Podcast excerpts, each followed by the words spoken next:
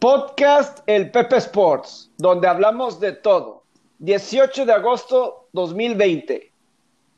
Hola, ¿cómo están? Gusto en saludarlos. Bienvenidos a otra edición más. Ya se está volviendo toda una tradición. Ya llevamos realmente un mes con todos estos podcasts. Nos está gustando porque cada vez encontramos temas diferentes, temas que sé que les interesa y que sé que les está gustando.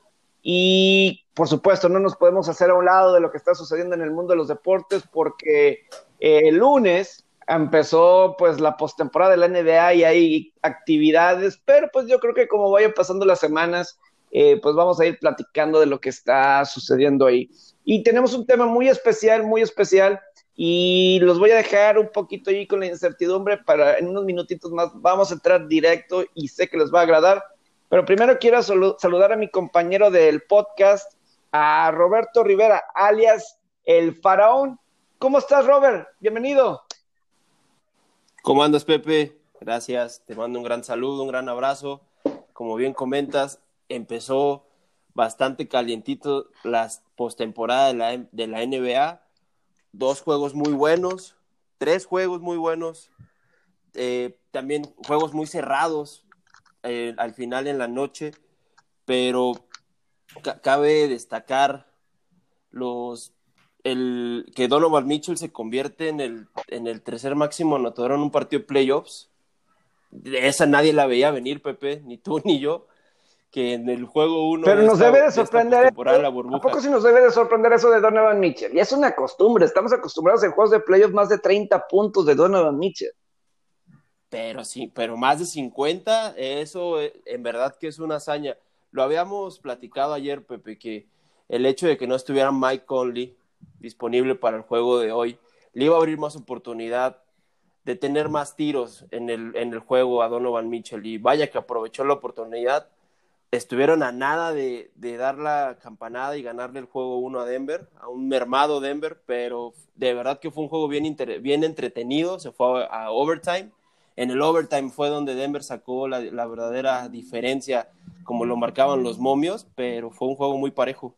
Sí, fue un juego muy parejo, como fue en temporada regular dentro de la burbuja, que se fueron a tiempo extra, pero Denver siempre, Denver siempre ha sacado el triunfo en esta temporada regular. Fueron cuatro en temporada regular y ahora aquí en postemporada. En otras de, de, los resultados, Toronto se ve como realmente una verdadera amenaza para ganar. Ya siento que voy a perder esa cena que aposté contigo. Pues es que también la de Milwaukee contra Orlando. Ahí vamos a ver, a Brooklyn a lo mejor un juego más. Y la verdad es para aplaudirle a, Brooklyn que dio un verdadero esfuerzo, la verdad.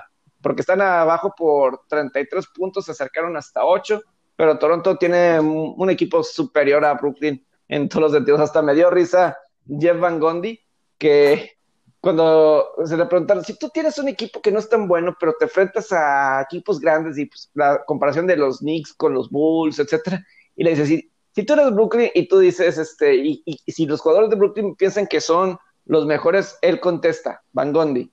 No, pues si piensan eso, eh, delusional, son, están pensando, y me dio mucha risa como lo dijo eh, Jeff Van Gondi, eh, pero, o sea, no lo dijo en mala onda, simplemente pues, si, alguien piensa que Brooklyn es mejor equipo que Toronto, pues están, eh, están mal. Eh, Boston, le gana, Boston le gana a Filadelfia, pero sale lesionado eh, Gordon Hayward, tobillo derecho, resonancia magnética. Y si hay Que siendo sinceros, Pepe no pierde mucho Boston con Gordon Hayward. Sinceramente, no ha dado el ancho de ese contrato que le dio, el contrato multimillonario que le dio Celtics para hacer la estrella del equipo está totalmente rebasado. Yo me atrevo a decir que tanto por Kemba Walker, por Jalen Brown, por Jason Tatum y hasta me atrevería a decir que por Marcus Smart, Gordon Hayward está teniendo, ya está en, su carrera ya va para abajo. La verdad no le afecta mucho a Celtics que esté o no esté en mi punto de vista, no sé tú qué pienses. Sí, yo digo, Boston va a ganar esta serie y lo más importante va a ser la serie, que sigue Toronto-Boston, que si llegan estos equipos sería ese enfrentamiento. Pero ese tiro va a estar en la NFL hay una nota importante. Eh, Gerald McCoy, quien fue, firmó contrato, contrato de tres años, tackle defensivo con los Vaqueros de Dallas, tres años, eh, agente libre, está fuera eh, la temporada eh, se había dicho que ruptura, primero habían dicho ruptura de ligamento cruzado en la rodilla, eh, ahora están diciendo que un tendón en el muslo. Pues bueno, al final de cuentas parece que está fuera, eh, que había firmado contrato de tres años y 18 millones de dólares. Entonces, para la gente de los vaqueros, pues es una lesión. Yo tiene mucha profundidad en esa línea defensiva, pero pues obviamente no te gusta perder a nadie tan temprano en, la, en los entrenamientos. Este, creo que es así lo, lo más relevante que usted necesita saber. Pero ahora sí, Robert, creo que nos vamos a meter en materia porque la semana pasada fue Shark Week, eh, que muchas veces lo promocionan en Discovery Channel, en varios así lugares y se ya se tienen bastantes, bastantes años que hay una semana en el verano que se le cataloga como Shark Week. Y hubo un video muy interesante que salió la semana pasada de Mike Tyson nadando con tiburones.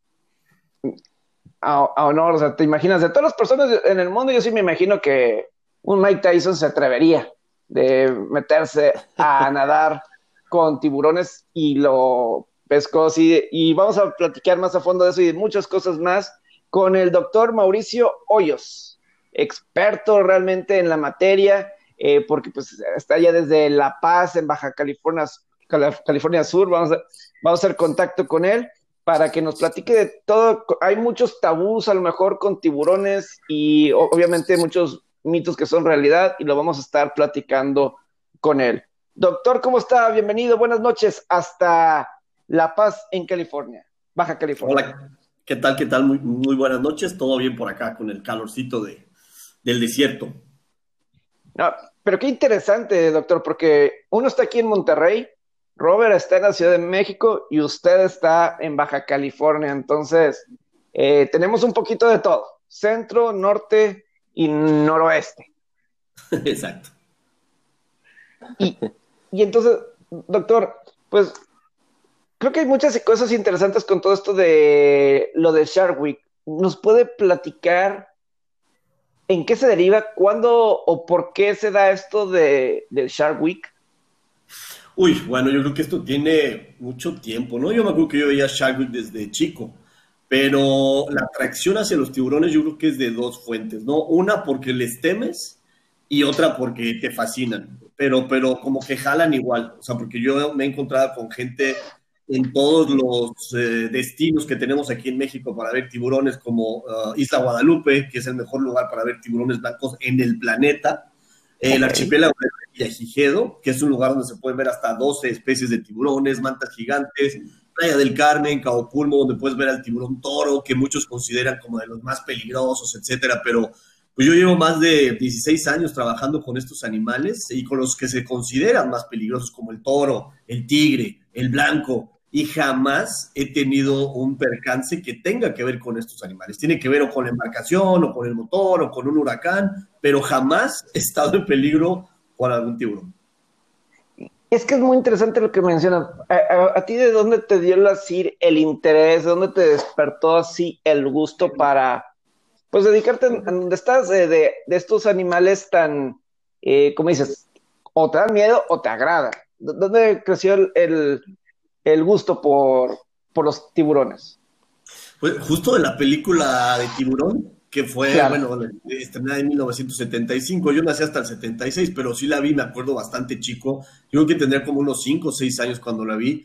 Y en mí causó el efecto contrario que en la mayoría de las personas, ¿no? Yo más bien me enamoré de este animal tan perfecto. Obviamente opté por darle una segunda oportunidad y en vez de temerle, pues me dediqué más bien a estudiarlo y a tratar de ver si era verdad todo lo que se contaba en esa, en esa película, pues, el blockbuster, el blockbuster ¿no? de, de, de, la historia, fue súper bien vendida, mucha publicidad, pero desafortunadamente sí causó en la mayoría de las personas ese miedo irracional a, a, la gente cuando está en el agua y al no saber qué es lo que hay debajo de ti, que tiene que ver mucho con que pues el robot este que utilizaban en la película jamás funcionó, entonces Steven Spielberg tuvo que optar por sugerir la presencia del tiburón pero pues por eso tenía este tema, esta, esta tonada de ton, ton, ton, ton, que toda la gente me decía, yo me metía a las albercas y le escuchaba, ¿no? Me metía así los tobillos al mar y pensaba que me iba a salir el tiburón, precisamente. Todos lo asociaron con ese ser, eh, pues que, aparte de todo era un asesino este, serial, ¿no? Y aparte que le gustaban los seres humanos, pero nada más alejado de la realidad. Sí, y es que, por ejemplo, es muy interesante esto de, tiburones y obviamente todos eh, conocemos estas películas del tiburón y ese, como dices, el y como para varias personas representa algo. A, ti te prendió la, el interés por conocer más del animal, pero por ejemplo, a un deportista que conocemos bastante, Tim Duncan, a él, él antes era un nadador. Él era, realmente era un nadador, este, a lo mejor está pensando Juegos Olímpicos, esa situación, pero su, eh, su temor a los tiburones lo trasladó, lo hizo cambiar completamente de, rumbo para ser reconocido ahora uno de, como uno de los mejores basquetbolistas de todos los tiempos. Muy curioso, ¿no? sí, claro. Yo, yo, te voy a dar un dato bien curioso. Yo el año pasado hice un programa con el Navy SEAL que mató a Osama Bin Laden. Y ah, este show lo hice en Isla Guadalupe porque precisamente él quería encarar su máximo miedo, que eran los tiburones blancos. Cuando él estaba este, haciendo su entrenamiento en California, se encontró un tiburón blanco y dice que le dio, imagínate, o sea, y aparte dice que un animal bastante grande y le dio pavor. Y entonces en este show que, que filmamos el año pasado, pues se supone que es como que él va a encarar a su máximo miedo. Imagínate una persona que estuvo ante terroristas, que acabó con el terrorista número uno a nivel mundial y le tenía miedo a los tiburones. Y ya que llegó a Isla Guadalupe y los vio frente a frente, que estuvo en la jaula conmigo, que estuvo conmigo en la embarcación, cambió totalmente su, su idea acerca de estos animales. Es que sí, Robert, es, interesante, ¿no?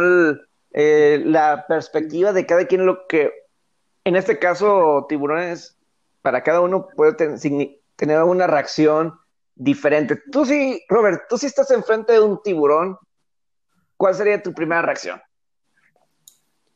No, miedo, pavor, sin duda. Eh, por, lo mismo que dicen, si desde el aspecto físico es un animal que te impone un respeto al instante, por el tamaño, por la apariencia. También, como bien comenta, como bien comenta el Doc, como bien comentas tú, Pepe, la película de, de Tiburón nos da un, nos da un preámbulo, ¿no? Quizás hasta podemos hasta, hasta juzgar sin conocer, ¿no? Claro. Porque no, no, nos da una idea de cómo puede llegar a ser un, un tiburón. Y también es un, eh, es un animal marítimo que está relacionado 100% con el deporte, ¿no? Es hasta, es hasta eh, le da nombre, de hecho, a varios eh, a, equipos. Están los San José Sharks en, en, el hockey, Está aquí en México el extinto Tiburones de Veracruz, los tiburones rojos de Veracruz, que ahorita que tocaban el tema de la canción del taran, taran, la gente que es aficionada al Veracruz se va, se va a acordar que cada que había una jugada de peligro en el estadio, un tiro de esquina o un tiro libre, ponían esa canción, ponían el taran, como de peligro, ¿no? Y de hecho ya sí lo asociamos todos, como como que es una situación de peligro cuando te ponen esa tonadita de la película. No, y a mí me llama la atención lo que nos estaba diciendo el doc de que, por ejemplo, con el Navy SEAL que mató a Osama Bin Laden, y, y, y, o sea, porque yo cuando pienso en guerra, que al final de cuentas estás yendo una, una guerra, o sea, lo, la suerte que puedes llegar a tener. Yo no sé si ustedes vieron una película como la, hace, pues de este, de este doctor de la Segunda Guerra Mundial, este doctor que no quería matar a nadie, que no quería tener ninguna sola, ninguna sola pistola, él no quería ir con ninguna arma.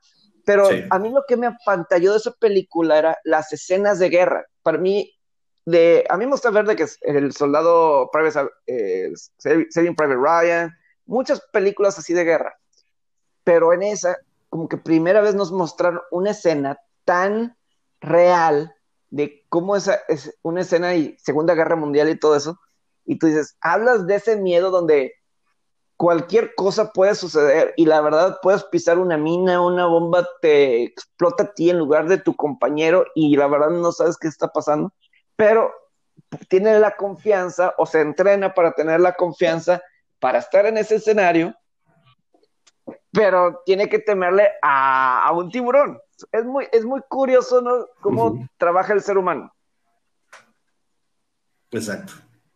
Termina siendo una situación hasta cierto punto mental, ¿no, Doc? Todo eso, porque es, es, lo que yo, yo le iba a preguntar, que es, eh, así como fue mi, mi, respuesta, me imagino que es la de la mayoría de la gente cuando pregunta acerca de un tiburón, pero eso, eso influye en que, no sé, en que el tiburón pueda volverse agresivo o, hasta es más, resuélvanos ese misterio.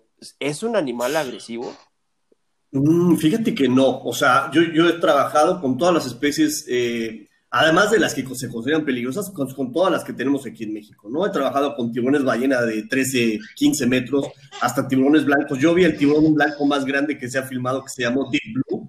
De hecho, hasta se volvió este, un trending topic en Internet. Yo lo subí una vez en Internet y a los 10, creo que a los 10 minutos ya tenía como 10 mil views, a los dos días tuvo 22 millones de views. Llamó mucho la atención, pero, pero más bien es eh, eh, es esa, ese morbo que tiene la gente, ¿no? Pero, por ejemplo, te digo, yo, les, yo lo que hago es colocarles dispositivos a los tiburones para seguirlos, así como unos rastreadores que tienen una especie como de, ya te guardan la, información en un archivo y luego a los 12 meses se sueltan, suben a superficie y te mandan este, mediante satélite lo que hizo este animal. Y para mí es súper difícil acercarme a ellos. O sea, acercarme yo a un tiburón blanco, el tiburón blanco me ve y se va. ¿Por qué? Porque somos animales grandes los seres humanos, ¿no? Tú así con burbujas y luego con un equipo de buceo, el, tiburón como que dice, ¿y esa, esa cosa qué es, no? Ese animal tan raro que es. Entonces a mí me cuesta acercarme a los tiburones. Y te digo, tiburones toro de tres metros, tiburones galápagos de tres metros y medio, tiburones tigre, he visto tiburones tigre de cinco metros allá en, la isla del Coco. Y es súper difícil acercárteles. ¿Por qué? Porque ellos, pues también, o sea, no, no es que, es que la gente piensa que si tú caes al agua, para empezar, que va a haber miles de tiburones, que eso ya no. Hace miles de años que ya. O sea, el, peor depredador de los, de los tiburones, pues es desgraciadamente el ser humano. Y sí, han, sus poblaciones se han devastado en distintas partes, ¿no? Incluso, por ejemplo, el tiburón martillo tan famoso, que muchos piensan que solo hay una sola especie, pues hay nueve especies, pero el más común, que se llama tiburón martillo común, el que se ve en los videos que vienen así grupos de muchos cientos de ellos, sus poblaciones han, han caído un 90%. Y, es desafortunadamente porque la gente cuando dicen hay que proteger a los tiburones, pues dicen, ay no, ¿por qué vamos a proteger a un animal que es nocivo, ¿no? Que, que, me, va, que me va a lastimar, que me va a hacer algo. Cuando si tú te das cuenta que los tiburones son como los leones de África, ¿no? Si tú quitas a los tiburones de, de por ejemplo, si quitas a los leones de África, ¿qué pasa? Se incrementa la población de los ñus y entonces se acaban los pastizales y ya no solo afecta a los ñus, afecta a las cebras y afecta a todos los animales que dependen de ese recurso en particular. Lo mismo pasaría con los, con los tiburones. Si tú quitas a los tiburones del mar, hay un desequilibrio que ni siquiera los científicos podemos saber. Es que así es, así es con cualquier eh, especie, ¿no? Se pudiera decir, o sea, por ejemplo, a, cualquiera nos puede fastidiar los zancudos, puede fastidiar eh, las abejas, o sea, algún insecto, ¿no? Cualquier animal nos puede llegar a, decir, ¿por, ¿por, qué existe? Pero todo tiene su, su causa. Cuando una especie se extingue, todo esto le impacta a la naturaleza, le impacta al planeta y para la Tierra recompensar eso es, es, mucho trabajo, me imagino, para el planeta, ¿no? Sí, sí, exactamente. De hecho, los tiburones llevan el planeta más de 400 millones de años. O sea, imagínate, mucho antes de los dinosaurios. Y obviamente la naturaleza es sabia y como son depredadores que se llaman tope, que significa que están hasta arriba de la cadena, lo que hacen es controlar a las poblaciones de sus presas. Hay un ejemplo muy claro en Estados Unidos, en una, en una, una bahía, en la cual pues había tiburones, había rayas, etcétera, y de repente este, los pescadores se acabaron a los tiburones, y entonces las rayas se acabaron todos los bivalvos, ¿no? Que son así como las conchitas y todo esto, y había una pesquería muy importante de estas conchas, en el momento que se acaban los tiburones, ya no hay un depredador que controla las rayas, entonces las rayas se acaban, todas estas conchas, y, se vence toda esta pesquería que llevaba décadas y décadas, generaciones y generaciones, ¿no? Y, Entonces es un ejemplo así como que nos puede afectar a los seres. Y fíjate, justo, qué bueno que dices esto de que los tiburones son más grandes que los dinosaurios, porque justamente hoy, y pura coincidencia, no era porque íbamos a hablar con, con usted, doctor, sino porque noté una nota que decían que los que científicos encontraron en el Golfo de México eh, un tiburón que es más viejo que los mismos dinosaurios, que es una especie, según aquí estoy leyendo, la, sobrevivió la mayor extinción masiva del Pérmico Triásico. no sé si lo estoy diciendo bien, pero que el tiburón de peinetas, del linaje de Shangus riestus, es una especie, especie prehistórica de aproximadamente 200 millones de años, 20 millones antes de la era de los dinosaurios. Increíble, ¿no? Sí, sí, hay especies que llevan aquí muchísimo tiempo y desafortunadamente aquí lo irónico es que nosotros los seres humanos estamos acabando con varias de esas especies que llevan millones de años en el planeta, ¿no? ¿Cómo puede ser que una especie que lleva tan poquito en el planeta tenga un impacto tan nocivo? Claro, y, por ejemplo, ¿cuál es la mayor causa? estoy diciendo que por, o sea, nosotros los humanos, ¿cuál es la causa de, nosotros los humanos que está causando la reducción de la población de, de, los tiburones. Es que la gente dice, pues tienen que morir por el daño que puede llegar a causar de los ataques. Mm, más bien, ¿sabes qué? O sea, el, que tantas poblaciones estén diezmadas tiene que ver con que, bueno, aquí en México, por ejemplo, la carne de tiburón es una carne barata. puedes este, comprar un kilo de, músculo por 20 pesos, ¿no? Pero lo que sí los afecta más es desafortunadamente las aletas. E, en China hay un mercado asiático en el cual, este, no sé si habían escuchado de la famosa sopa de aleta de tiburón. Esto viene desde hace mucho tiempo y el que tú este, comieras esta sopa de tiburón significaba que tenías un estatus alto en la sociedad. De hecho, había bodas en las cuales si no servían sopa de tiburón significaba que el novio no tenía el poder adquisitivo para tener esa esposa, ¿no? Entonces, si ellos les encanta la sopa de tiburón y de hecho por eso no sé si han escuchado esto de que hay una flota de 200 barcos ahí en Galápagos. Están tratando de capturar tiburones porque si la aleta, o sea, 20 pesos cuesta el kilo de carne de tiburón. El kilo de aleta cuesta 100 dólares para que veas la diferencia tan abismal que hay. Entonces ese es el gran problema al que están enfrentando sí, Sí, y, y, no hay nada así para regular, no sé si, por ejemplo, alguien como usted que pues, obviamente tiene una afección por, por los tiburones a alguien que, o sea, que le gusta bastante, no sé, movimiento para proteger a los tiburones.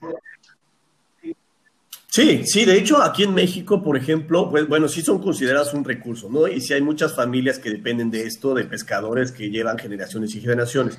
Lo que sí ha hecho el gobierno para tratar de protegerlos es una veda, que es como la prohibición de su captura tres meses en ambos litorales, ¿no? O sea, en el, en el Pacífico creo que es mayo, junio y julio, y creo que en el, en el Atlántico es, son también tres meses, pero no me acuerdo si es, este, empieza antes o después, pero son tres meses cada año para por lo menos tratar de permitir que la mayoría de las especies se puedan reproducir, porque en México tenemos 106 especies de las 500 que existen en, todo el mundo, ¿no? Casi el 25%.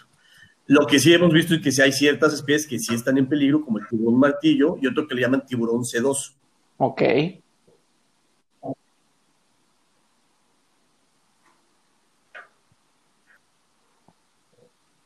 ¿Ahí me escuchan? Ah, sí, sí, ah, ah, sí, pensé que sí. No, entonces, eh, eh, es muy, muy interesante lo que está platicando y Robert, porque sí es una situación donde, eh, y, por ejemplo, estas especies que están en peligro de extinción, se les, de alguna forma, esos son los que ya dicen que son en peligro de extinción, ya ahorita ya no se pueden cazar, ya no pueden ir por ellos, o qué es lo que, qué significa, qué hacen cuando están en peligro de extinción. Sí, mira, este, en ciertos casos sí se, sí se pueden proteger. Por ejemplo, en México tenemos protegidas, desafortunadamente, de las 106 especies, solo tres especies de tiburones. El tiburón ballena, el tiburón peregrino y el tiburón blanco. Pero especies como el tiburón martillo y el tiburón sedoso, que sí tienen un declive poblacional del 90%, aún no se han podido proteger. Entonces sí lo que, se, lo que urge son datos, ¿no? Por eso, de hecho, nosotros nos hemos dedicado al estudio de los tiburones de más de 20 años, para generar precisamente estos datos que ayuden al gobierno a tener las herramientas necesarias para protegerlos. Tenemos un ejemplo muy bueno que fue el Parque Nacional Archipiélago de Revillagigedo, el cual estaba protegido únicamente seis millas náuticas alrededor de cada isla y son cuatro islas. A partir de investigaciones que hicimos, que les colocamos este, estos dispositivos a los, a los tiburones para ver por dónde se movían, nos encontramos que se movían entre las distintas islas del archipiélago. Y entonces el gobierno mexicano pudo proteger todo este archipiélago en cerca de 40 millones de hectáreas. ¿No? Entonces, este, eso es bastante bueno porque ya, ya no solo proteges a los tiburones en esa islita en particular y solo por seis millas, sino más bien ya hay todo un rectángulo que lo protege y todo esto obedece a que fue gracias a la investigación científica que se ha realizado. Ah, es que sí, sí es algo que eh, a lo mejor nos vamos con otras ideas, porque por ejemplo, y, y, a lo mejor ya lo mencionó hace ratito, doctor, pero por ejemplo, hace un par de años, Blake Lively hizo una película, esta actriz, eh, donde fue la actriz principal, en el que, pues, eh, era, este, déjame digo bien el nombre de la, de la película. Yo veo mucho, a mí me gustan mucho películas así, medio miedo profundo, miedo profundo, del 2016. Y a mí lo que me llamaba la atención de esa película era de que de repente Blake Lively se iba pues ahí en medio de, del mar, y creo que estaba de vacaciones, de hecho, en México, y pues encuentra como que esta piedra así en el medio del mar donde se va, y pues estaba un tiburón que al parecer era bien malo y, que nada más le estaba rodeando ahí, nada más esperando el preciso momento para para atacar. Y yo lo que decía, así no son, así no son los tiburones, o sea, no, son así de, ah, voy a cazar al, ser humano. No son así.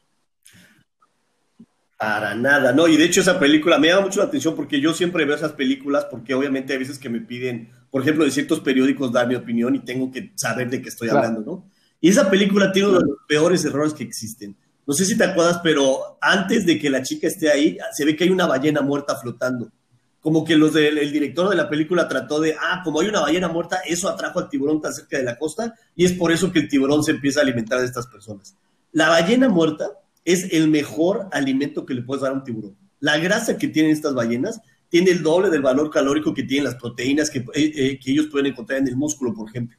Entonces, jamás, jamás, jamás vas a ver a un tiburón blanco que trate de alimentarse de un ser humano si tiene una ballena de, no sé, de 10 toneladas flotando. Okay para nada, para nada. Entonces aquí sí está súper tonta la, la, lógica de esto, porque la ballena no, ni siquiera se alimenta de la ballena, más bien se alimenta de las dos otras personas y trata de alimentarse de esta chica que a fin de cuentas no puede hacerlo, pero es una serie de cosas tan ilógicas que, uno que sabe pues se da cuenta, pero el problema es que la mayoría de la gente no lo sabe y ellos sí dirían, ah, no, pues mira, está la ballena y está el ser humano. No, prefiere al ser humano. Nosotros ni siquiera somos parte de su ecosistema. Sí, no, y, y porque yo creo que es algo normal, yo creo que con cualquier animal. O sea, yo no creo que haya animales que nada más vayan hacia el ser humano. O sea, nada más porque sí, vayan al ser humano. Yo creo que te tienes que meter a su territorio y ellos tienen que, y a lo mejor ellos perciben algo, perciben, algún em,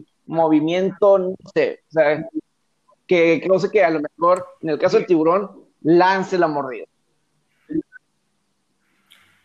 Sí, sí, de hecho todo, no sé si te ha tocado alguna vez que un perro este, te empieza a ladrar.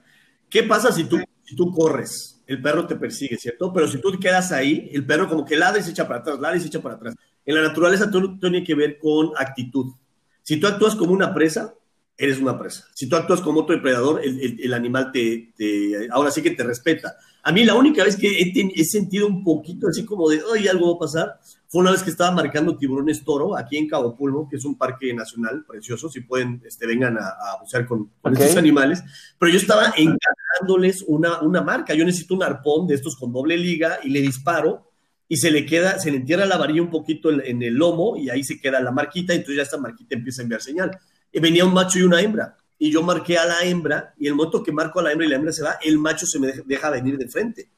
Entonces yo tenía dos estudiantes atrás de mí y, obviamente los estudiantes como que se quedaban así, y entonces lo que hice yo fue quedarme parado, o sea, o sea, más bien no nadé hacia atrás, sino que me quedé así flotando, nada más puse el arpón hacia el tiburón simplemente para poner algo de distancia conmigo y el tiburón. El tiburón bajó las aletas, es una manera en la cual tú te puedes dar cuenta si el tiburón está, más bien sí que está molesto con tu presencia y es que bajan las aletas pectorales, pero es muy, muy característico porque si tú ves a los tiburones nadar, nada de una manera muy, muy bonita, ¿no?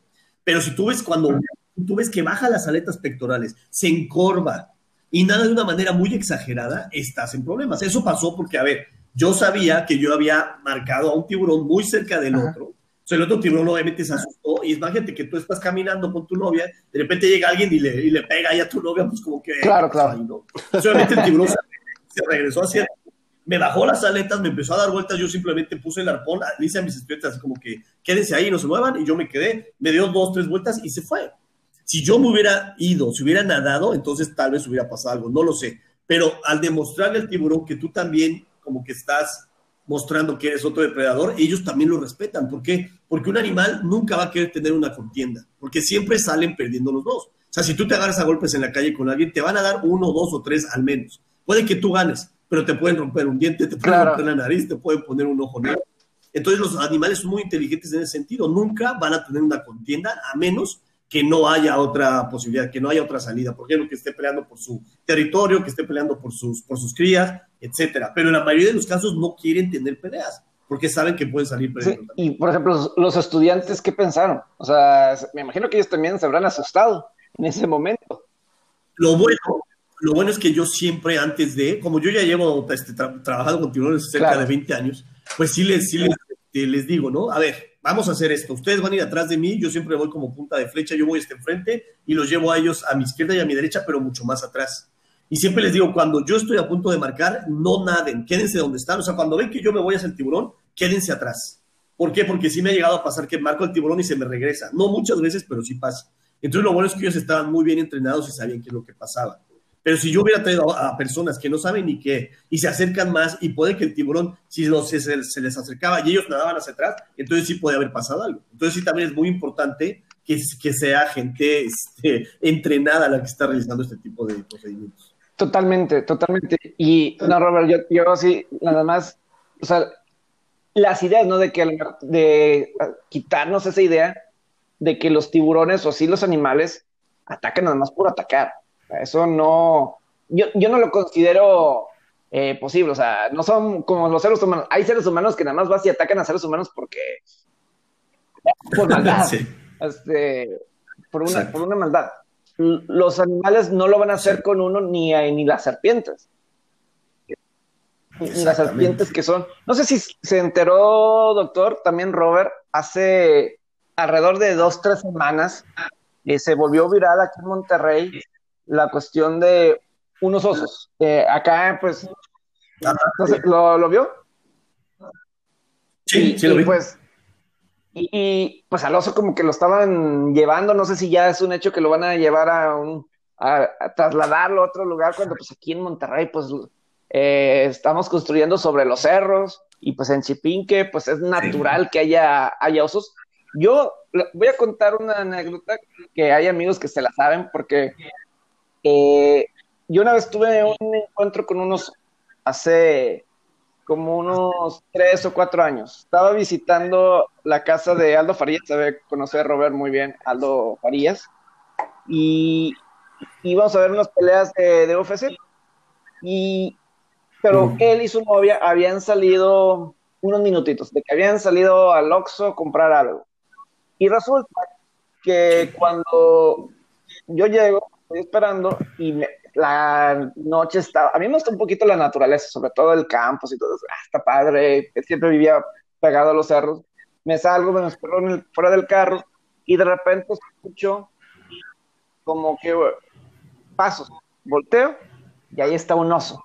Y, y está a una distancia dos, tres metros, o sea, está, está ahí, estaba como que gateando y yo y lo veo y me quedo quieto. Y yo de lo primero es, no me muevo. Este, eso fue lo, eso fue mi, mi pensamiento. No me muevo. En lo absoluto. eso puede ser, digo, no me voy a meter al carro porque no quiero hacer nada brusco. Mejor me quedo, mejor me quedo ahí y me quería tomar una selfie, pero me quedaba como 3% de pila.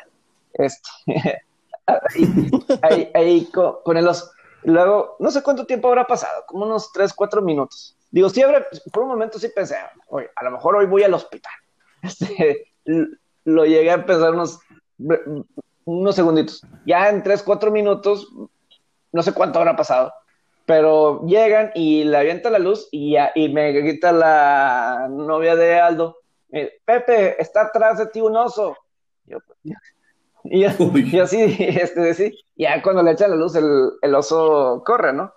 Pero, o sea, es ahí lo mismo, o sea, como que, digo, tampoco es bueno que te expongas tanto, así nada más porque sí, o sea, tampoco, o sea, tampoco, tampoco es ese el mensaje, pero, o sea, los animales no van a atacar nada más porque sí. Exactamente. Sí, no, nunca, nunca. De hecho, yo una sola vez me acuerdo que me iba a acercar a un tiburón punta plateada en Revillagigedo y lo iba a tratar de marcar cuando veo que me empieza a dar vueltas y baja las aletas y se encorva. Y hasta posteriormente me di cuenta que tenía la mandíbula rota porque se la habían roto con un anzuelo. Entonces ahí sí dije, ah, pues es que es un animal lastimado, pues obviamente no sabes si tú vas a, lastimarlo más y es por eso que estaba tan irritable, ¿no? Pero fuera de eso, y te digo, yo he marcado más de 300 tiburones, o sea, y de todas las especies que te puedas imaginar, o sea, blanco, toro, tigre, punta plateada, galápagos, este, mantas gigantes, de todo. Y por lo regular siempre salen corriendo, ¿no? Bueno, ¿por qué? Porque tú les insertas esta marca o le saco biopsias también, ¿no? Con una especie como de, se llama hawaiana para pesca deportiva, es como una especie de arpón. Entonces tú le jalas, un, le, le, quitas un pedacito de piel y músculo, entonces les duele. Entonces ellos salen por patas, ¿no? Bueno, por aletas, podríamos decir.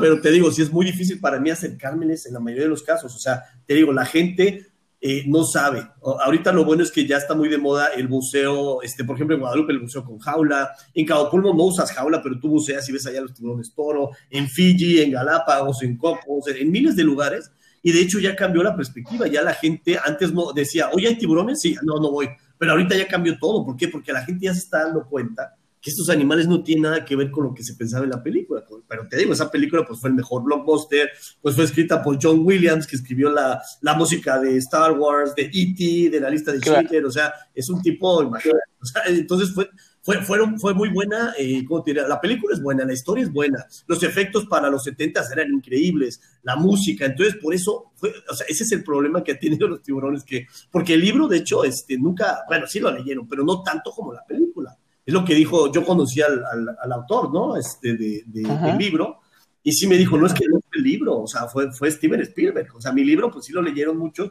y de hecho, si tú lees el libro, ni siquiera se basa mucho en el tiburón, es más que nada lo que pasa en este pueblito, en la costa este de los Estados Unidos. El tiburón es un, es un este, obviamente sí es importante, pero no es como que el, el, el, tema medular de, de, de, la novela, ¿no? De Peter Benkley. Pero el problema fue que fue, de hecho, fue lo que catapultó a Steven Spielberg, porque fue una película muy buena. A mí me, yo cada que la pasan la veo, es un clásico. A mí me gusta mucho la película. Desafortunadamente, pues sí muestra otra cara de los tiburones, que es por eso que les digo, si quieren conocer a los tiburones, vayan a Isla Guadalupe y te juro que el 99% de la gente que ha ido ha cambiado el chip de tenerles miedo a amarlos y a querer hacer algo por protegerlos y conservarlos.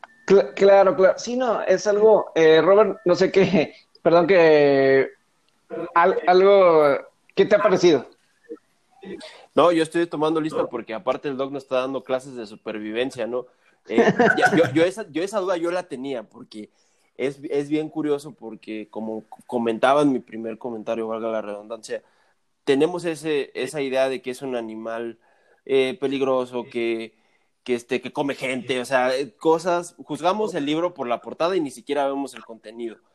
Pero, pero como usted dice, doctor, pues yo creo que eso también hasta engloba en, en, cierto, en cierto punto a muchos animales, ¿no? Usted ya, ya nos dio la clave de supervivencia.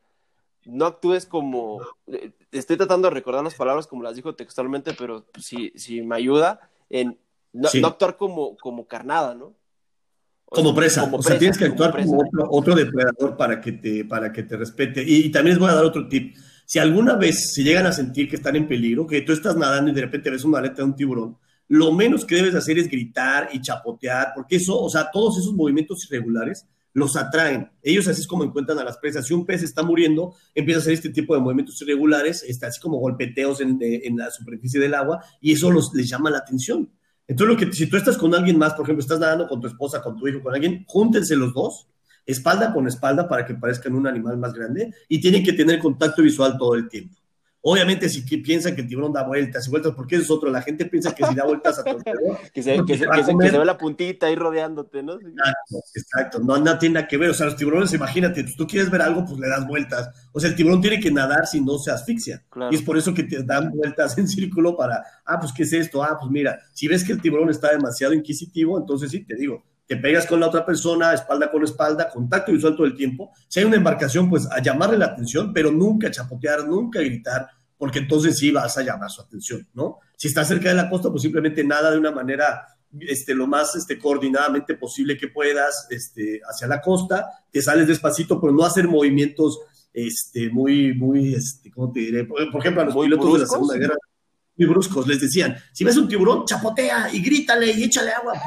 Imagínate cuántos es, pilotos. Es que eso es, hasta peor, si lo, si, si lo piensas en el sentido de la lógica, Doc, es hasta peor eso, ¿no? Pues porque al contrario, ahí, ahí ya te vuelves una amenaza para la cual él, él lo que aplica es un método de defensa, ¿no?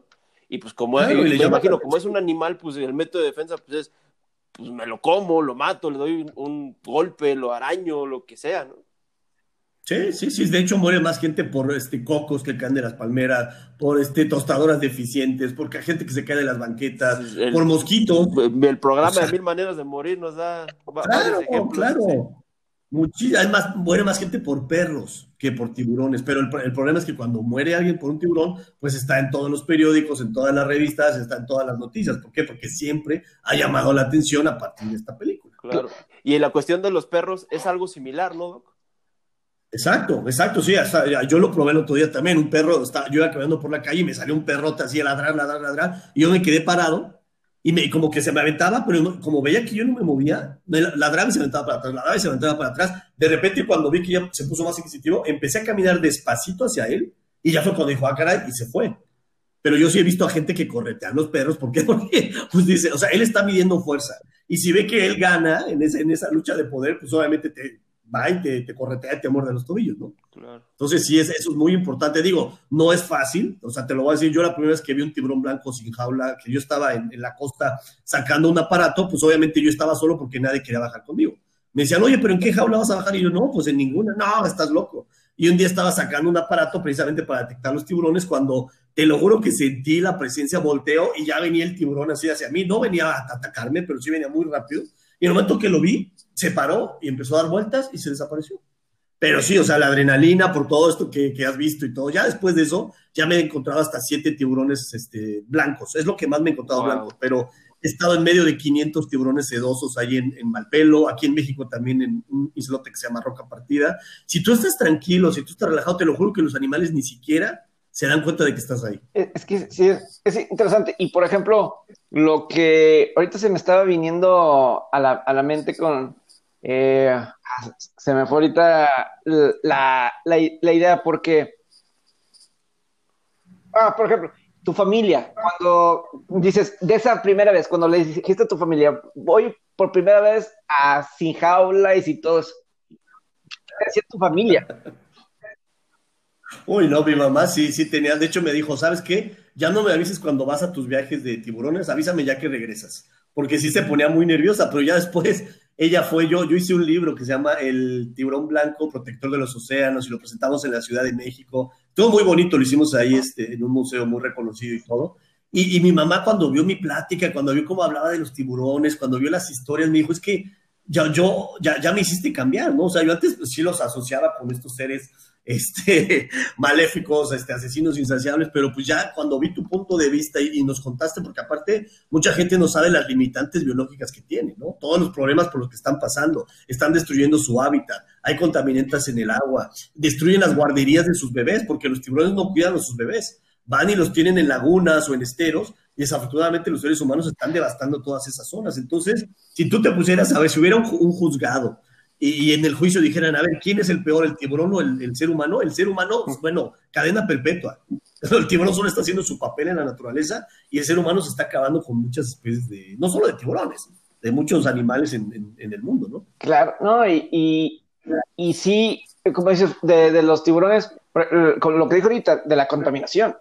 Eh, pues nos estamos acabando el planeta y pues muchas de esas cosas terminan en el agua y pues ahí los mismos tiburones, todas las especies marinas son los más afectados, probablemente, por toda la contaminación que, para allá llega, tarde o temprano para allá llega y es, ellos son los que más sufren y, es por causa de, nosotros.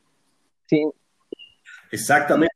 tengo, tengo un estudiante que analizó este, unos, un tipo de contaminantes que se llaman PCBs este, y otros que se llaman organoclorados que haz de cuenta que muchos de estos están relacionados con este, plásticos o con este, eh, gasolinas o cosas así. Este, y encontraron niveles altísimos. En el elefante marino encontró 28 diferentes tipos, en el tiburón blanco encontró 10. Tengo otro estudiante que está investigando los metales pesados y encontraron niveles altísimos de mercurio. también en los tiburones blancos. De hecho, cuando los bebés están a punto de nacer, ya tienen una carga de mercurio altísima porque la mamá se las pasa. Ni siquiera han nacido y ya están altamente contaminados. Sí, me imagino que vamos a decir, es como si ahorita una persona eh, nace con el COVID, ¿no? ¿Te imaginas? ¿Te imaginas una contaminación así, pero ahora, pero ahora en los tiburones? Cosas que ni siquiera nosotros nos quejamos del del murciélago de allá de China, ¿no? Y, sí. pero pues muchas veces nosotros se los hacemos a las otras especies, ¿verdad? Claro. Y ellos no tienen ni voz ni, ni voto, ¿no? Eh, pero... Exacto. Sí, Robert. era el doc. Ah, no, sí, lo, les digo que sí, o sea, los, los niveles este, de, son altísimos, cosas que tú ni te imaginarías, por ejemplo, en Estados Unidos usaban mucho el DDT en los años 70 Todavía hay DDT, o sea, hemos encontrado animales que todavía tienen restos de DDT de los años 70 en sus tejidos. Sea, para que veas que mucha gente pensaría, ay, sí, pues lo echas al mar y ya se, se, destruye o se desaparece. Por supuesto que no. Todo eso se va al mar y hay unos que flotan como los microplásticos y hay otros que se van al fondo como el DDT y están ahí todo el tiempo por años y años y años. Ese es el problema. Claro. No, y, y, y por ejemplo, eh, una pregunta, y por ejemplo, de ballenas o así, ¿es lo mismo? O, o sea, ¿qué, qué hay de diferencia? Por ejemplo, yo, usted eh, decía de tiburón. A mí me encantaban las películas de Free Willy, la verdad. sí, ¿Son orcas? ¿Se puede decir así? Eh, porque pues, uno le puede decir ballena, pero... Ballena, ese tipo de particular se llama orca o ballena asesina, la que es negrita con blanco que ves en, SeaWorld o que había en Reino Aventuras, sí, es una a, a, mí, a mí, cuando yo iba a San Antonio a SeaWorld, a mí me encantaban los clavados de los tiburones, de, los, de, los, ballenas, eh, de, de Shamu y, de todo eso. A mí me, me encantaba todos esos, esos shows, ¿no? Acá en CDMX estaba eh. Keiko, que era, la, era el, esposo de Shamu. No. Pues, no me acuerdo. Creo que estaban, este, eran diferentes, pero sí, esa, ese es un muy buen ejemplo de cómo pues imagínate todo el tiempo que estuvo ahí en, el Reino Aventura y de hecho la tuvieron que sacar porque tenía una infección de hongos, me parece que en abajo de las aletas pectorales y por eso dijeron, no, pues ya la tenemos que liberar. Pero el problema es que ya no se acopló a la naturaleza. Imagínate que a ti te, te meten en una cárcel por 30, 40 años y cuando sales, y ha pasado en muchos casos, ¿no? Que ya ni siquiera se pueden adaptar a la, a la sociedad pues es lo mismo con una ballena. Si la separas 40, 50 años del medio ambiente, pues ya no, ya no sabe ni cómo comunicarse con sus congéneres, no sabe qué hacer, no sabe cómo cazar, no sabe dónde encontrar a sus presas. Sin duda. Es que eso, es otro punto muy interesante de la naturaleza de, los animales y, que, que, que muchas veces cuando, mm, por eso cuando dice, en el caso de los zoológicos, vamos a meter a un zoológico o no sé, eh, y dices, le estás haciendo daño al animal. A lo mejor todos estos shows que nos tenían cuatro o cinco años cuando iba a ver a Shamu y, situaciones así, pues a uno le gustaba, pero hasta algún punto le estás haciendo daño porque lo estás sacando de su hábitat y, deja de aprender cosas. Cosas. Y, no, y uno no entiende eso. No, y yo ignoro la, la ballena este, de, de, de Free Willy, pero pues imagina, para que actúe y todo eso, o no sé, digo, que lo pongan ahí en la película, pues representa cambios en su, en su forma de ser. Sí, por supuesto, por supuesto. Sí, con, y, más estos animales que son tan sociables, ¿no? Las, las orcas, los delfines, o sea, si tú los ves en el mar, siempre los vas a ver en grupos grandes en los cuales hay hay, por ejemplo, el macho este, dominante que tiene a tres hembras, a unas crías. Entonces, cuando tú separas estos animales, les voy a recomendar un, este, documental que se llama Blackfish. Búsquenlo, es increíble y te explica todo el procedimiento para separar a una orca de su, de su grupo de orcas y para que veas el sufrimiento de las hembras o de los machos cuando les quitan a las crías y luego el sufrimiento de estos animales, estar confinados, aparte imagínate una orca de 10 toneladas que está en un espacio pequeñito, imagínate, es como nosotros meternos en una celda de, este, no sé, de 4x4, ¿no? Sí, no. Y yo sí me acuerdo, por ejemplo, en la segunda película de Free Willy, que es la que más me gusta de las dos, es la que más me agrada, la dos, pues, está la familia de, Willy, ¿no? Está, la familia y pues parte es que, que todo se fuera, ¿no?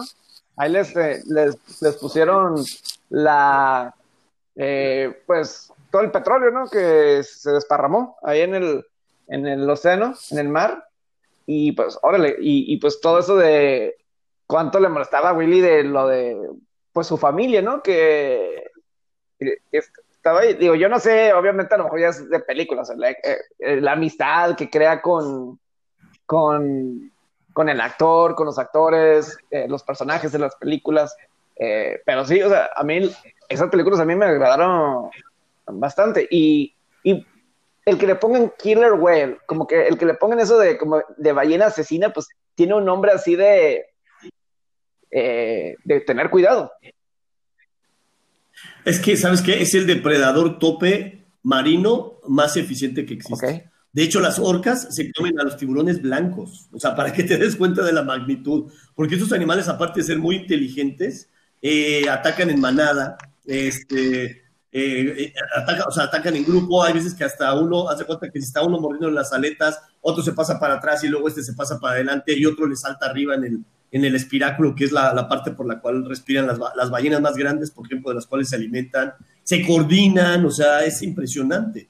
Entonces, por eso se llaman orca, porque aparte se alimentan de una gran variedad de presas, desde ballenas grandes que las matan y lo que hacen es quitarle únicamente la mandíbula inferior, hasta tiburones blancos, tiburones martillo, rayas. Este, yo las he visto aquí en el Golfo de California.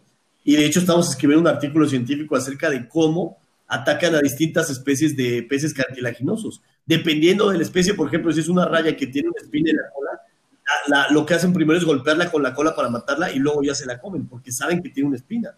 Son, son animales muy inteligentes. Entonces, este hombre lo obtuvieron precisamente por la gran variedad de presas de las cuales se alimentan. Y, por ejemplo, yo te pregunto, Roberti, ¿alguno de estos animales de, del mar hay alguno que te llame así la, atención? De, hecho, digo, no, no, lo digo por quedar bien, ¿eh? ojo. de hecho es el tiburón, pero es que es, es difícil que no te llame la atención, porque por lo regular los animales que, que más imponen son los grandes, en cuestión de tamaño, en cuestión de fisionomía el tiburón es, es práctica, o sea, es, imposible que pase desapercibido un, tiburón. Las ballenas, el, el, e, es, quizá uno termina familiarizándose con los, con, con los, con, conociendo más a, este tipo de animales, pues en base a las películas, ¿no? Yo recuerdo de niño, eh, yo empecé a, conocer más animales eh, marinos a raíz de la película de Buscando a Nemo, por ejemplo, me, recuerdo, ¿no? Porque ahí se expande tu, tu, este, quizá lo ves en la escuela y no le pones mucha atención, porque dices, no, pues esto no me llama la atención, no me gusta esto, pero ya cuando lo ves en una película animada, con una trama, pues, por ejemplo, en Buscando a Nemo, cómo se hizo famoso el pez payaso, eh, las tortugas, todas estas especies, si no mal recuerdo, creo que el, eh, en esa película cuando ah, son los niños y el que los eh, su maestro de escuela creo que es una una como una, ballena, ¿no? Sí, sí. Raya. Una, una, raya. Eh, por ejemplo, ahorita que tocas el tema de las rayas, otro animal ligado al deporte, eh, el equipo de béisbol, los Tampa Bay Rays, en el jardín central tienen un tanque de mantarrayas. Ahí han caído home Se comen la pelota, me imagino, ¿no? sí, y, y, de hecho está el tanque y a escaso a un metro ya es grada. Hay gente que, que está ahí, pues, bien, voltea hacia el frente y tiene el partido y voltea a la derecha y tiene allá las, a las, a las, a las mantarrayas ahí en, en, un, tanque. Que, que, eso también, ahorita que tocaban el tema de, de Keiko, de Shamu, yo, el, el área que yo me, que de Reino Aventura no recuerdo bien, recuerdo que estaba Keiko, pero no recuerdo bien en, en qué parte del parque estaba. Ahorita en Six Flags hay un espectáculo de, delfines, si no mal recuerdo, pero es un, e, es un área pequeña del parque. Yo quiero creer que ahí era donde estaba, donde estaba Keiko. Doc, ¿usted cree que él haya tenido esa, esa enfermedad porque él estaba en un lugar muy pequeño para su tamaño? Sí, sí, yo creo que sí, al estar aislado. Y luego también es el estrés, y me imagino que su sistema inmunológico estaba, no estaba al 100%, pues sí, o sea, es que son animales que son muy sociables. Entonces, este, pues sí, podrá parecer que está feliz porque está saltando, porque le dan pescado y esto y lo otro, pero si tú te pones a ver todo el tiempo que ese animal estaba aislado y que estaba solo, pues ha de haber sufrido muchísimo. Y el simple hecho de que no esté en su hábitat, ¿no? También. Exacto, Digo, así que nada más como información para la gente, sí, en general, Keiko eh, nació en 1976 eh, y falleció el 12 de diciembre del 2003. Él es, él es quien hizo la película de Free Willy, Keiko. Y Exacto. Eh, fue Keiko y lo dejaron libre en Islandia en julio, julio del 2002 y falleció en diciembre de 2003 en Noruega de neumonía. Eh, y como él lo decían, este, fue vendido en 1985 a Reino Ventura, allá, allá en la Ciudad de México. Y entonces, pues aquí lo tuvimos. Aquí lo, aquí lo tuvimos en, en México, en nuestro país. Y, y pues ahí, aquí como que cuentan en Wikipedia, pues en dónde filmaron las películas de, de Free Willy, ¿no? Pero es, es bien curioso el, los monitorean o cómo se dieron cuenta en qué, dónde, en dónde falleció o cuándo falleció. Sí, yo me imagino que sí, este, que sí tenían, eh, tienen ahí este, científicos que dedican a, a monitorearlos. Y bueno, lo interesante y lo bueno de los mamíferos marinos es que suben a superficie, Claro. ¿no? O sea, tú puedes identificar a una, a una orca por la aleta dorsal que tienen o los patrones de las, de las manchas. Entonces hay muchos investigadores que lo que hacen es sacar fotografías y así pueden saber. Por ejemplo, aquí tenemos una, un grupo como de 7, 8 orcas que sabemos que se mueven todo el Golfo de California. Y, este, precisamente con las fotografías podemos saber en qué años han venido. Y justamente estaba hablando con un amigo que las, que las conoce más porque él es el, el autor principal del artículo y él me empezó a decir hasta los años en los cuales se han visto. ¿no? Entonces eso es lo interesante de las orcas y de las ballenas que suben a superficie a respirar. E incluso hay ballenas como las jorobadas o las azules que meten la... No sé si han visto esas fotos de que sacan la cola es cuando se van a, a- a sumergir profundo y ahí le sacas fotos y tienen unas muescas muy, muy representativas. Es como nosotros, sea, todos tenemos ciertas características conspicuas que, alguna cicatriz, alguna, ¿no? Algún aretito, Claro. algo así, y mediante ese tipo de cosas tú puedes identificar a los animales. No, es que es muy interesante todo esto. Ya se nos está acabando la, la hora, desafortunadamente, porque está muy buena la plática. Yo me quedo con algo de todo esto, doctor. Por ejemplo, lo, lo que dijo de la supervivencia y, por ejemplo, si estás en una playa y por alguna razón estás cerca de un tiburón, eh, el consejo es quédate quieto, ¿verdad? Sí, quédate quieto y también si, van a algún sitio a, nadar, por ejemplo a la playa, traten de no nadar muy temprano o muy tarde. Lo- Los, los depredadores siempre aprovechan este, la luz del sol, ¿no? Y obviamente cuando el, el sol apenas está saliendo o cuando está por ponerse, el, el ángulo de incidencia de la luz le, le beneficia más al depredador porque te ve desde abajo perfectamente bien y si tú voltas hacia abajo no ves nada. Entonces eso es donde, donde más ha habido accidentes, porque no me gusta decir ataques, ¿no? También, si ves que tiburones te están alimentando, no te avientes al agua para ver qué están haciendo, porque imagínate, ellos entran en frenesí alimenticio, entonces aléjate. Si ves que hay un animal muerto flotando, no te avientes, ¿por qué? Porque puede que haya algún depredador ahí que obviamente se quiera alimentar de esta presa. Eh, Eso, es muy importante de saber, o sea, las horas sí temprano, o sea, a lo mejor unas, vamos a suponer, eh, dos, tres de la tarde, pues está mejor que si te pones a las nueve de la mañana. Este, Es- Sí, un, poquito más temprano. Si te fijas, la gente que sale a pescar sale entre 6 y 7. Cuando justo se, se está saliendo el sol, es la hora como que los animales, los depredadores ya empiezan a ver a sus presas, pues, empiezan a ver las siluetas. Como el, como el ángulo del sol, o sea, él pega y rebota. Desde abajo tú puedes ver perfectamente bien. Ya cuando el sol está arriba, pues ya no, ya te puede ver la presa perfectamente bien. Pero cuando el sol está saliendo y se está poniendo, es cuando es más este, beneficioso para, las, para los depredadores. claro. Y, y sí, sí es información porque pues a veces pues vas a las playas y a lo mejor nunca sabes cuándo te puede llegar a sorprender. Podemos ir a Los Cabos, podemos ir a Cancún, a Acapulco o en cual- cualquier otra parte, pues nunca sabes. En Florida, Y, yo creo más ahorita, porque por la situación del COVID, al, no haber gente en las playas y eso, no sé, es, es algo que yo, yo creo que, que ha pasado a raíz de esto.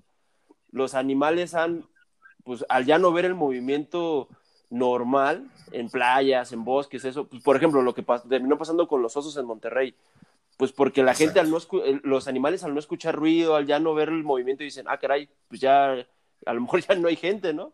Pues yo me voy a asomar. No sé si ha pasado algo similar con los tiburones, Doc.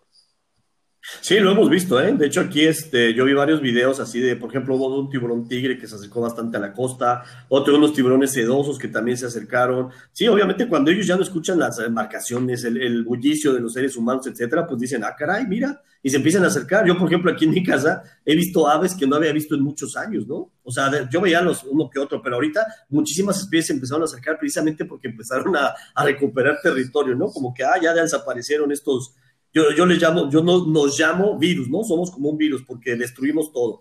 O sea, no, no somos como una especie normal, sino que destruimos, destruimos, destruimos. Entonces, los, los animales se dan cuenta de eso. Y, y, se ha visto no solo aquí en México, se ha visto en muchas partes del mundo. Claro. Sí, yo creo que esa, esa es la mayor enseñanza y la mayor lección. Yo creo que somos más un peligro el ser humano para los animales que los animales para nosotros, claro. sin duda. Sí, no, es que yo, yo, creo que hay muchos factores por eso, porque tenemos nosotros la economía y todo eso nos hace hacer mucho. Este, pues, nos hace rascar y todo eso. Y pues, ahorita, por ejemplo, estamos en pandemia, deberíamos estar en nuestras casas, etcétera, pero la gente tiene que salir a trabajar y, y tantas diferentes cosas que tienen que hacer. Y pues el animal no está tan preocupado por eso de la economía. Ellos, su cuestión de supervivencia es diferente. Exacto. Y pues bueno, no, no, pudiéramos estar aquí hablando por mucho tiempo. Eh, antes, este, eh, darles las gracias y sé que trabaja, trabaja ya en La Paz, un poco así de información, dónde lo podemos localizar, este, eh, si, podemos, si queremos ir a bucear, ¿qué, qué necesitamos hacer? Ah, pues mire, para que me busquen, me pueden buscar en el Facebook. Eh, estoy como Edgar Mauricio Hoyos Padilla. Eh, también la página de mi asociación civil es www.pelagioscacunja, con K y J, cacunja.org. Y para ir a bucear yo les recomiendo, depende del poder adquisitivo que tengan, porque hay lugares increíbles, pero te salen 4 mil dólares, como Revillagigedo e Isla Guadalupe si quieren ir a, a, sitios no tan caros, pueden ir a Cancún a ver al tiburón ballena, a Playa del Carmen a ver al tiburón toro, aquí a Cabo Pulmo también a ver este tiburón toro, también se puede ver y ya no te, no te sale tan caro, ¿no? Entonces depende de, de, qué tan buen poder adquisitivo tengan y qué tipo de especies quieran ver también. Claro. Ah, pues muy interesante, Roberto, la plática y, y la verdad es un tema que se pudiera estar hablando por muchas, muchas horas. Sin duda, muy interesante, nos cambia nos quita muchos tabús, nos cambia la, la, percepción que teníamos sobre este fantástico animal. Y nada más que agradecerle al doctor su, su presencia en este episodio, sus tips en todos los aspectos de supervivencia. Nos ha abierto un panorama importantísimo y mil gracias, Doc, por estar aquí con nosotros. A ustedes, muchas gracias por la invitación. Gracias, Doc. Eh, estamos en contacto y le agradecemos a todos que les gustó, si les agradó, compartan y vamos a buscar tener más historias como estas porque creo que siempre aprendemos todo y, y, y, y claro que son geniales que nos ayuda a todos. Gracias. Gracias.